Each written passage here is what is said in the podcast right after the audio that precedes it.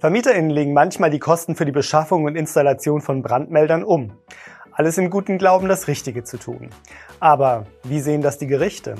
Diesen Fall und zwei weitere aktuelle Mietrechtsurteile stelle ich Ihnen heute vor. Im ersten Fall geht es darum, ob Rauchmelder umlagefähig sind. Ein Mieter in Bayern sollte im Rahmen der Betriebskostenabrechnung die Mietkosten für installierte Rauchwarnmelder übernehmen. Damit war er nicht einverstanden und so trafen sich Mieter und Vermieter vor Gericht. Dort entschieden die Richterinnen zugunsten des Mieters.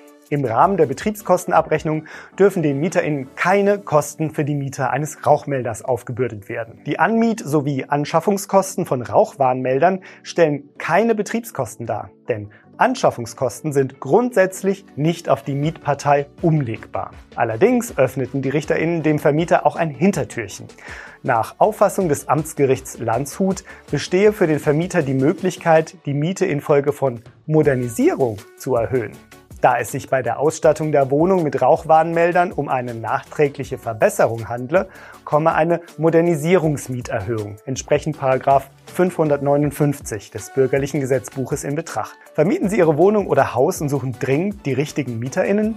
Schalten Sie auf ImmoScout24 kostenlos Ihre Anzeige und profitieren Sie von unserer großen Nachfrage. Kommen wir zum nächsten Urteil. Können Sie Ihre MieterInnen zur Versicherung zwingen? In einigen Mietverträgen ist eine Forderung nach einer Hausrat sowie Haftpflichtversicherung enthalten. Aber ist so eine Klausel tatsächlich wirksam? Grundsätzlich bleibt es MieterInnen selbst überlassen, ob eine Versicherung oder sie selbst für eventuelle Schäden aufkommen. Sind Gefahren für ein erhebliches Schadenspotenzial nicht zu übersehen, dürfen VermieterInnen sogenannte Individualvereinbarungen treffen. So kann der Abschluss einer Haftpflichtversicherung beispielsweise für ein überdimensional großes Aquarium gefordert werden, weil das Auslaufen zu beträchtlichen Schäden für das Mauerwerk führen kann. Eine Tierhalterhaftpflichtversicherung für große Hunde, die auf dem Gartengrundstück herumlaufen dürfen, kann ebenfalls individuell vereinbart werden. Auch ein Satz, der zum Abschluss einer Hausratsversicherung verpflichtet, findet sich häufig in Mietverträgen.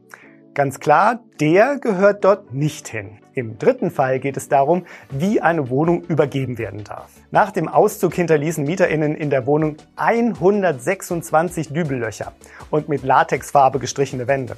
Der Vermieter forderte sie auf, sowohl die Farben als auch die Löcher zu beseitigen. Als diese sich weigerten, beauftragte der Vermieter einen Maler und zog die Malerkosten von der Mietkaution ab. Das wiederum aktivierte die MieterInnen, vor Gericht zu ziehen. Das Landgericht Wuppertal gab dem Vermieter Recht. Die MieterInnen seien wegen der fehlenden Beseitigung der Latexfarben und der Dübellöcher verpflichtet, Schadensersatz zu leisten. Während der Mietzeit dürfen MieterInnen ihre Wohnung zwar weitestgehend so dekorieren, wie es ihnen gefalle, räumte das Gericht ein. Bei Auszug müssen sie jedoch die Wohnung wieder so herrichten, dass normale Schönheitsreparaturen ausgereicht hätten. Dagegen haben die MieterInnen verstoßen obwohl ihnen vom Vermieter eine Frist gesetzt wurde. Da nun jemand anderes ihre Aufgabe übernehmen musste, sei es ihre Pflicht, für die Kosten aufzukommen. Damit sind wir am Ende der ImmoScout24 Vermieter News im März. Die ausführlichen Fälle finden Sie auch in den Beschreibungen. Wenn Ihnen unser Beitrag gefällt, schenken Sie uns einen Daumen hoch und abonnieren Sie uns. Vielen Dank für Ihr Interesse und bis zum nächsten Mal.